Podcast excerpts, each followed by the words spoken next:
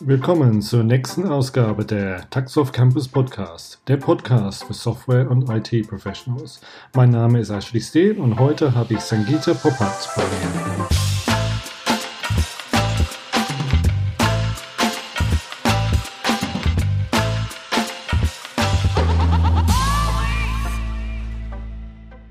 Hi, Sangeeta, guten Abend. Wie geht's dir heute?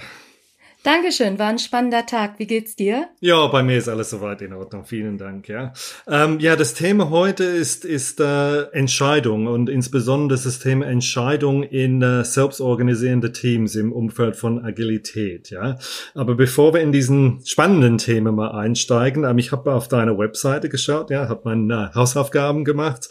Heilpraktikerin, äh, Psychotherapie, Life Coach und ich glaube auch, du hast Dankeschön. ein paar interessante Werdegänge auch so vom vom Kultur her, ja. Magst du uns zum Anfang kurz ein bisschen über, über dich und, und, und was du so machst erzählen? Sehr gerne. Vielen Dank, dass ich dafür die Gelegenheit habe. Ich bin seit über ja, 20 Jahren im interkulturellen Umfeld als Teamcoach, Life-Coach, ähm, Mediatorin tätig und habe meinen Weg in die Agilität so gefunden. Also ich bin tendenziell immer da, wo Menschen aus unterschiedlichen Kulturen miteinander zusammenarbeiten, Konflikte haben und wo das die Leute mehr oder weniger auch persönlich betrifft. Das heißt, ich habe einmal ein Standbein beim Teamentwicklungsprozessen, Teambuilding, aber auch Konfliktmanagement in Organisation und auf der anderen Seite ein Standbein Menschen, die hier zurechtkommen wollen, weil sie hier hingezogen sind, einfach auch zu unterstützen. Mhm. Und Tochter von indischen Eltern auch, wenn ich das äh, richtig gesehen habe, ja? Ja, genau. Ich bin hier in Deutschland geboren ja. und bin Tochter indischer Eltern und das ist natürlich schon so, dass mein Hintergrund mich sehr stark darin äh, bestärkt hat, diesen Weg zu gehen. Also das ja. Interkulturelle ist ein Herzensthema, was ich seit vielen Jahrzehnten, mitver ja. Jahrzehnten mitverfolge, ja. Ja, super, super. Ja, wie gesagt, ähm, das Thema Entscheidung ist immer so, wenn wir den klassischen alte Strukturen mal, mal anschauen. Es gab, wenn, wenn eine Entscheidung zu treffen war, gab es dann einen Project Manager oder einen Teamlead oder einen Abteilungsleiter, der hat dann ein, ich sag mal so eine Vorlage bekommen und der hat oder sie hat dann entschieden, wir machen A oder B. Wenn wir jetzt in Richtung Agilität schauen, selbstorganisiertes mhm. Team, es gibt dann kein Chef in diesem Team und das ist dann eigentlich die Frage, wie werden dann Entscheidungen in so, oder erstmal die Frage, wie werden Entscheidungen in so ein Team, ein agiles Teamumfeld dann getroffen? Welche äh, Motivationen, Faktoren, Einflüssen gibt es dann? Mhm, mhm, mhm. Also ich glaube, es ist sehr schwierig schwierig zu sagen, es gibt ein hundertprozentig selbstorganisiertes Team. Mhm. Ähm, die meisten Teams, die ich kennengelernt habe, hatten unterschiedliche Grade von Selbstorganisation. Ich habe Teams äh, kennengelernt, die dachten, sie wären äh, agil, wurden aber eigentlich immer noch von einer Struktur begleitet im Umfeld, die eher im Wasserfall Strukturen dachte und mhm, arbeitete. Mhm. Das gibt spezielle Konflikte und Herausforderungen und auch Enttäuschungen in den Teams, die gerne agiler wären. Das sind dann natürlich andere Entscheidungsprozesse, die sehr schnell einhergehen mit Konfliktmanagement und auch Konfliktkommunikation. Und ich habe selbst könntest du dann ein paar Beispiele von diese Konflikte vielleicht mal erläutern? Ja, einmal ist es so der Frust, dass zum Beispiel die Arbeit nicht wirklich selbst organisiert umgesetzt werden kann, sondern mhm. dass man sehr äh, intensiv immer noch Einmischungen erfährt. Mhm. Wann was wie schnell fertig zu sein hat. Ähm, das andere ist, dass Menschen zum Beispiel nicht in einem Projekt miteinander gearbeitet haben, sondern immer nur zu 30 Prozent in einem Projekt und zu 50 Prozent in einem anderen Projekt und zu 20 Prozent in noch irgendwas. Und für alle diese Projekte mussten sie die ganze Zeit in irgendwelche Meetings gehen. Mhm. Ähm, wo einfach auch ganz viel, ja, ich sag jetzt mal, abverlangt wurde an Sitzfleisch. Ich sag's jetzt mal so, wie es mhm, ist. Verstehe. Und sie, und sie sehr oft das Gefühl haben, ja, sie kommen eigentlich nicht zu dem, was ist. Das ist so die Rahmenstruktur. Dann wurde sehr häufig entschieden, dass es Offshoring gibt. Das ist nochmal eine besondere Herausforderung, weil die geoffshorten Teams sollten dann das quasi umsetzen, was hier in Deutschland beschlossen wurde. Das ist eigentlich auch nicht das äh, typische agile mhm. Vorgehen. Das, äh, ich glaube, das ändert sich gerade. Mhm. Ähm, was da aber dann passiert, ist manchmal auch sowas wie, dass die indische Seite gerne zuhört und zuhört, die deutsche Seite aber sehr gerne hätte, Mensch, sagt doch mal eure Sicht, wie würdet ihr das machen? Und die indische Seite ist sehr höflich und bleibt erstmal stumm. Mhm. Ja, weil dort vielleicht auch die Strukturen vor Ort noch nicht so agil sind oder aber weil sie sich erstmal mehr Zeit nehmen möchten, den Kontext hier kennenzulernen. Das mhm. ist immer ganz, ganz unterschiedlich. Ähm, in solchen Fällen ist natürlich Zeit ein relevanter Faktor, dass man sich kennenlernt, ein gemeinsames Verständnis von der Situation und den Aufgaben entwickelt und dann auf dieser Basis gemeinsam Entscheidungen trifft. Und ich denke ich glaube, auch, dass, diese, dass diese, diese Zeit und Kennenlernen, das ist wirklich unabhängig davon, ob das Offshore oder Onshore. Das ist dann eher, wie bringen, wie kommen Menschen zusammen in so ein Team, um zusammenzuarbeiten mhm. und, und gemeinsam Entscheidungen zu treffen, ja. Mhm, genau. Und ich habe auch Teams erlebt, die in einem sehr relativ hohen Grade selbst entschieden haben, wie sie arbeiten, was sie arbeiten. Da war das teilweise schon so, dass ich sagen würde, die Atmosphäre war sehr, sehr konstruktiv und es war auch sehr, sehr energetisch. Die hatten auch weniger Schwierigkeiten auf der, ich sage jetzt mal, emotionalen Ebene, ja, einfach diese äh, Entscheidungen überhaupt zu treffen, sondern da war das dann eher die Herausforderung, Schaffen sie es? Sind die Ziele realistisch? Sind die mhm. Vorhaben realistisch? Ähm, kommen sie mit der Arbeit hinterher? Es sind ja dann auch meistens Teams, die gerne Leistung bringen ähm, und auch Personen, die gerne Leistung bringen. Und dann ist das auch immer so eine Frage, setzt man sich selber zu sehr unter Druck, indem man sich zu viel vornimmt. Also das ist, mhm. also es gibt alles, was man da so sehen kann. Mhm. Und ähm, ja, ich würde sagen, das sind so die Hauptstränge meiner mhm. Erfahrung. Mhm. Und dann, wenn man so dieses Beispiel, wo du gesagt hast, es gibt ein Team, die dann wirklich selbst Entscheidungen treffen könnten. Ich habe immer so wieder rausgehört, so Sachen wie Vertrauen aufzubauen, gemeinsame Verständnis, ja, ähm, sind das mhm. eigentlich, ich sag mal so, die die, die Schlüsselfaktoren, wenn ich die so nennen darf, für in, in so ein Team, wenn es dann wirklich äh, ähm, ja als selbst organisiertes Team wirklich in der La sich in der Lage versetzen will, um, um Entscheidungen zu treffen?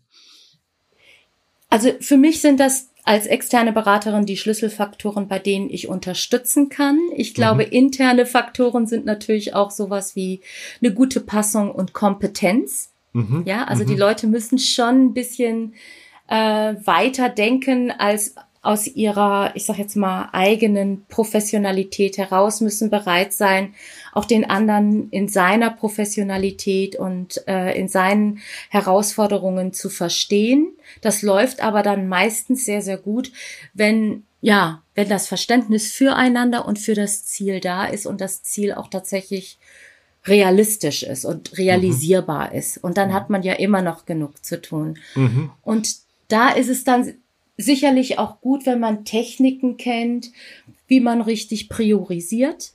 Mhm. Ja, oder welche Kriterien wichtig sind zum Priorisieren, dass man dann einfach guckt, wem ist was wichtig und warum. Und das sind aber meistens Teams, die sind sehr, sehr gut in, im Diskutieren. Also die diskutieren auf der Sacheebene konstruktiv, die kochen, äh, diskutieren auf der ähm, emotionalen Ebene wertschätzend. Und das ist mhm. dann eigentlich ein Selbstläufer. Mhm. Wenn man so weit läuft, ne, dann braucht man nur Prozesse, Strukturen, die so ein bisschen eine Guideline sind, aber man braucht keine wirkliche externe Unterstützung. Dann muss ich natürlich die Frage stellen, wenn es nicht so ein Selbstläufer gibt, welche, mhm. ich sag mal so, in deinem Werkzeugkasten von Tipps und Tricks, äh, was, was würdest du da empfehlen, was man, was man machen kann? Du hast einen Punkt, so Thema Moderator angesprochen, aber ja, wie, wie, wie kann dann ein Entscheidungsprozess in so ein, ich sag mal so, äh, in, in ein anderes Setup dann funktionieren? Ähm, ja, ich persönlich versuche erstmal gerne die Situation richtig zu verstehen, die Menschen abzuholen, wo sie sind und dann auch ein Stück weit äh, mit ihnen zusammen und gemeinsam den ersten, nächsten wichtigen Schritt zu suchen. Also manchmal ist es so, dass Auf Auftragsstellungen so sind, dass man innerhalb von einem Tag Konflikte lösen können sollte, die schon seit äh, Monaten gären. Das ist äh, natürlich nicht möglich, aber man findet immer einen Schritt, den man gehen kann. Und ähm, mir ist sehr wichtig, dass verschiedene Perspektiven hereingeholt werden und verstanden werden. Also die meisten Menschen, die auf einem Standpunkt beharren und dadurch einen Entscheidungsprozess vielleicht blockieren oder erschweren, die machen das nicht, weil sie böse Absichten verfolgen, mhm. mhm. sondern sie haben in den meisten Fällen irgendeinen guten Grund. Ja?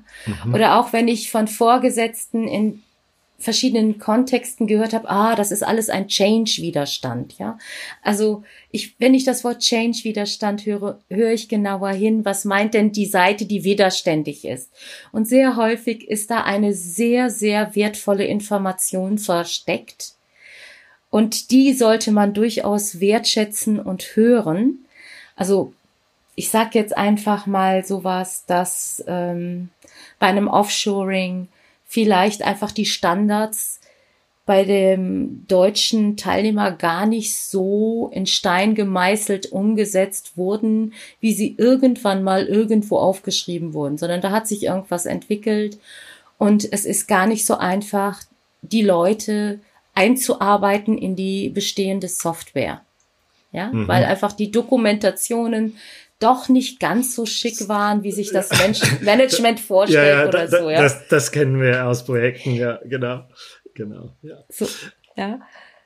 Das, und das ist dann kein Change-Widerstand, ne? Nee, nee, klar. Ähm, und wenn es dann nicht eine, ich sag mal so, du hast dann häufig diese Rolle, ich sag mal so, als externe Moderatorin und du spielst mhm. dann die, ich sag mal so, diese Brücke, wie du sagst, diese Perspektiven zu verstehen, um, um einfach einen Dialog da, ähm, ja, ja, ein, ein, das, das, so dass ein Dialog entsteht. Wenn es dann keine externe Moderator oder Moderatin gibt, dann ähm, mhm. gibt es dann äh, äh, Ideen, wie man das im, im Team, ohne dass es dann doch ein Chef in diesem agilen Team gibt, gibt es dann irgendwelche Möglichkeiten da, ich sag mal so, die Fronten zu klären, in Anführungsstrichen? Also soweit ich weiß, ist das ja bei vielen agilen Teams der Scrum Master, der die Rolle übernehmen könnte. Ja, und könnte, wenn es kein, könnte. Genau, und wenn es keinen Scrum Master gibt, dann kann man sich intern einfach einigen, wer denn für welche Sitzung eine ähm, Moderatorenrolle übernimmt. Mhm. Als Moderatorenrolle würde ich dann einfach versuchen, ähm, mir vorzustellen, dass der Prozess ein Service ist, dass der Gesprächsprozess ein Service ist, den ich für das Team leiste und ne, dass ich einfach darauf achte, dass alle gehört werden, dass ich richtig paraphrasiere, dass ich in irgendeiner Form auch darauf achte, dass nicht nur die Sachebene im Vordergrund steht, wenn es ein sachorientiertes Team ist, sondern auch ein bisschen gucke, dass angemessen natürlich und vom Jargon her auch passend. Die emotionalen Aspekte mit berücksichtigt werden und aber auch umgekehrt, wenn es ein überemotionales Team ist, dass ich angemessen dann auch die Sachebene wieder mit reinhole, also dass beides mit reingeht. Und so dass bei einem Entscheidungsprozess sowohl Kopf als auch Bauch sozusagen berücksichtigt worden, um dann eine informierte und gute und passende Entscheidung und stimmige Entscheidung mhm, zu treffen. Verstehe. Und es muss nicht unbedingt der Scrum Master sein, der, ich sag mal so, diese Rolle spielt. Es kann auch, dass der Team sagt, okay, diese Woche ist es der, der Bill oder Bob und nächste Woche ist es Mary. Das. Aber das muss die, aber die, dieser wenn man oder wenn ein Team entscheidet, das so zu machen, muss das auch eine Teamentscheidung sein und nicht, dass hier ja entschieden wird, ja, der Scrum Master ist jetzt der Chef in Anführungsstrichen, aber auch, dass, dass das wirklich im Team ähm, besprochen und, und für allen Leuten als gut befunden wird. Ja, und ich würde auch davor warnen, einen Scrum Master oder einen Moderator mit einem Chef gleichzusetzen. Mhm. Also so, mhm. soweit ich Scrum Masterschaft verstehe, sage ich jetzt mal den ne, diese Funktion ist das eben kein Chef. Ah, nee, absolut, absolut richtig. ja, ja, sondern ja. Ähm, sondern ein, ein ja, ne, schon, er hat, er oder sie hat, haben bestimmte Aufgaben, aber sind eigentlich schon dem Servicegedanken fürs Team verpflichtet. Mhm. Und Chef hört sich für mich immer sehr nach, ich sag jetzt mal Vorreiter, charismatisch, heroisch oder so an, der sagt, mhm. wo es landen geht. Ähm, ich denke, es ist wichtig zu gucken, ähm, dass alle mitgenommen werden. Mhm. Mhm. Und dass das ein gutes Zeichen ist, wenn eine gute Diskussion geführt wird und nicht alle gleicher Meinung sind, weil mhm. das eigentlich bedeutet, man, ja, also es ist eigentlich illusorisch zu glauben, dass Menschen immer einer Meinung sind, egal genau. wo. Ja? Aber dass wirklich jeder gehört wird und wie du vorhin gesagt hast, ja. die Perspektiven und dass das alles wirklich wertschätzend dann diskutiert wird. Ja, die, wie, wie, du sagtest, die Leute meinen das nicht böse, aber die haben bestimmt einen guten Grund, einen bestimmten Standpunkt zu haben. Ja. Ähm, mhm. Was ist, was passiert, wenn es doch, ich sage so, ein Alpha-Mensch gibt im Team? Wirklich jemand, der, ja, diese starke Position übernehmen will. Wie geht man dann mit sowas rum?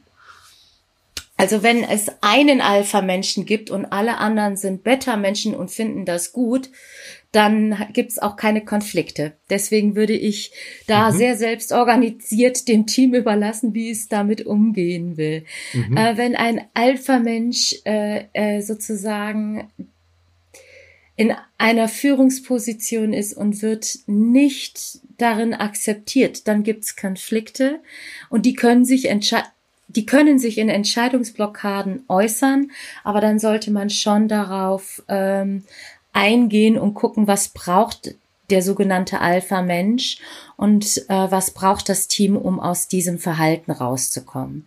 Denn auch Alpha-Menschen sind sehr häufig, ich sag mal, Natural Leaders, ohne es zu merken zum Beispiel. Mhm. Ja, was genau an dem Verhalten ist denn so dominant oder wirkt so dominant und ist das eigentlich gewollt oder nicht. Also da gibt es viele Facetten, wo man nachschauen kann und fragen kann. Wenn es mehrere Alpha-Menschen gibt, das ist ja auch immer so eine, ähm, eine sehr schöne Sache, die man beobachten kann, wenn Menschen viel Expertise haben und eigentlich auch normal normales Selbstbewusstsein haben, sage ich jetzt mal, dann kann das ja auch so wirken. Dann hängt es ganz stark davon ab, ob die sich gegenseitig in ihren Hemisphären stören. Mhm. Ja, also Alpha-Menschen untereinander streiten immer dann, wenn sie die Grenze überschreiten, genauso wie Alpha-Tiere in der Tierwelt. Mhm. Und als Mensch kann ich beeinflussen, ob ich eine Grenze überschreite, wenn ich mir dessen bewusst bin oder nicht. Und es ist sehr schön, wenn ich mich darauf verlassen kann, dass ein anderer Alpha-Mensch seine Arbeit genauso gut macht wie ich als Alpha-Mensch, sage ich jetzt mal. Mhm. Kann also sehr, sehr positiv sein, wenn man mehrere starke Persönlichkeiten in einem Team hat, die kompetent sind. Das ist schon ein schöner Faktor, denke ich, mhm. wenn die Kommunikation dann auch stimmt. Also da würde ich auch immer gucken, ne, gibt's da, ich sag jetzt mal, Reviergerangel. Mhm. So. Und, und du hattest, ja, du hattest, als wir unser Vorgespräch geführt haben, dieses mhm. schönes Beispiel von einer Fußballmannschaft gebracht, ja. Ja.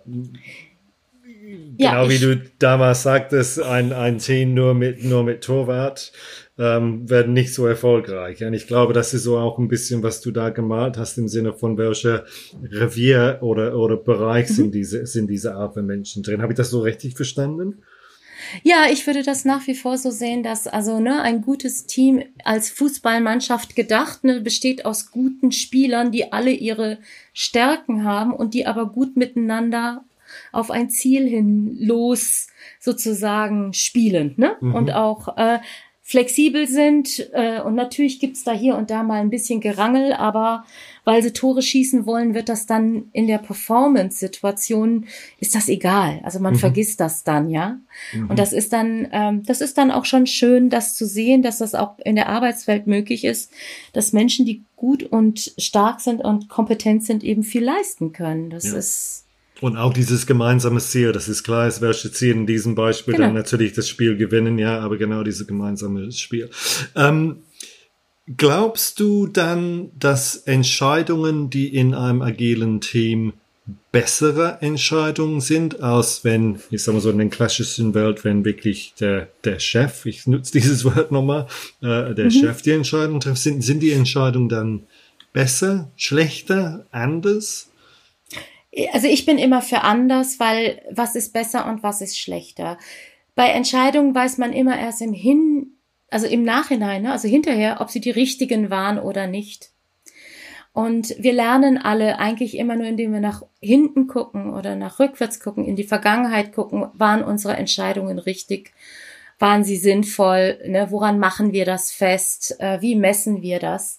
Und natürlich gibt es Menschen und auch Gruppen und auch, äh, ich sage jetzt mal, Wirtschaftszweige oder auch Wirtschaftssituationen, da ist es besser, wenn ein informierter Chef eine richtige Entscheidung trifft Mhm. Oder es gibt auch Situationen, wo ein Chef äh, sagt, so machen wir das und dann wird's irgendwie richtig. Das gibt's ja durchaus auch. Ich persönlich finde, dass agile Teams, die Entscheidungsfreiheit haben und nutzen, einfach motivierter arbeiten und sich dadurch vielleicht auch zufriedener fühlen. Mhm. Ähm, ich glaube, dass es insofern ähm, informiertere Entscheidungen sind, weil mehrere Menschen mit Fachwissen über Dinge entscheiden, von denen sie Ahnung haben. Also das Problem ist ja nicht gewesen, dass Agilität entstand, entstanden ist, um Menschen alle glücklich zu machen. Das ist ja ein sehr erwünschter Nebeneffekt. Sondern das Problem ist gewesen, dass Entscheider nicht wissen können, was agile Teams wissen können, die mhm, mhm. crossfunktional arbeiten, die ähm, einfach auch die vielleicht die Details haben. Ein, ein ich sage jetzt mal, ein CEO kann nicht alle Details von der äh, ja, Softwareentwicklung von 15 Jahren kennen. Warum auch? Ja, mhm. aber ein ja. So, das, das sind ja die Hintergründe. Und von mhm. daher gibt es sicherlich viele Situationen und Felder, wo agile Teams bessere Entscheidungen treffen als ihre Chefs. Mhm. Ja, mhm. das schon. Ja. Ja, es war eine sehr, sehr, sehr gute Beschreibung da, ja. Ähm, du willst beim Taxoff Campus auch verschiedene Seminare machen, ja, auch zum Thema mhm. Entscheidung, Kommunikation und so. Magst du auch mal kurz mal erzählen, so grob, na, welche, welche Themen die Teilnehmer da äh, erwarten können? Ja, wir haben ja umgestellt von Präsenztraining zu einem Blended Learning Konzept. Mhm. Und in dem äh, zwei Vormittagen, wo wir uns online treffen, gibt es natürlich erstmal ein sich selbst kennenlernen Part. Das heißt, wie entscheide ich als Persönlichkeit? dass die Möglichkeit besteht, einfach mal so für sich selber festzustellen, brauche ich viele Informationen, brauche ich wenige Informationen, bin ich der Kopftyp, bin ich der Bauchtyp, ähm, und daraus dann zu entwickeln, wie bin ich als Teamplayer fähig, meinen Typus und mein Wissen einzubringen. Und das weiter dann auch zu sehen, welche Tools gibt es zum Beispiel auch, ähm, wenn ich ein Team von fünf Personen habe, wie kann ich verschiedene Perspektiven mir herbeiholen. Also es gibt einmal die sechs Hüte Methode von Balbin, die mit eine Rolle spielt. Es geht um systemisches Konsensieren im Team. Es geht aber durchaus auch nochmal darum, welche Priorisierungstechniken wenden wir an? Was kann man da machen? wenn das denn von den Teilnehmern gewünscht wird. Also ich mhm. habe eine große Toolbox. Mhm. Ich werde selbstverständlich auch fragen, was ist gewünscht, was mhm. braucht ihr? Und auf der Basis dessen, was wir dann gemeinsam erlebt haben an zwei Vormittagen online, wird es eine Zeit geben von ungefähr weiteren ja, drei Monaten fast, wo ich entweder einmal eine halbe Stunde pro Woche mit dem Anwesenden mich treffe oder sagen wir mal eine Stunde alle zwei Wochen. Auf jeden mhm. Fall wird es noch eine Zeit danach geben, wo ich unterstützen kann, wie eben das Gelernte in die Praxis auch tatsächlich vor Ort umgesetzt werden kann.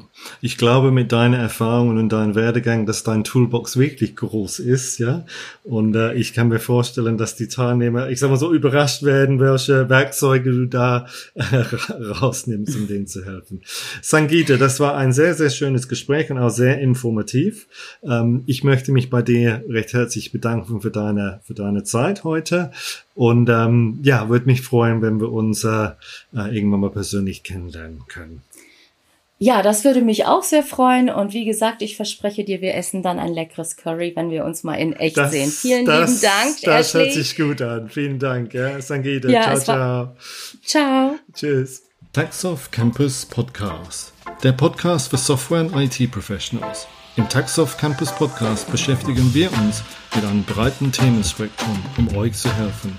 Praxisfragen zu Technologie, aber genauso Fragen zu Umsetzung, Prozessen oder Projektorganisation.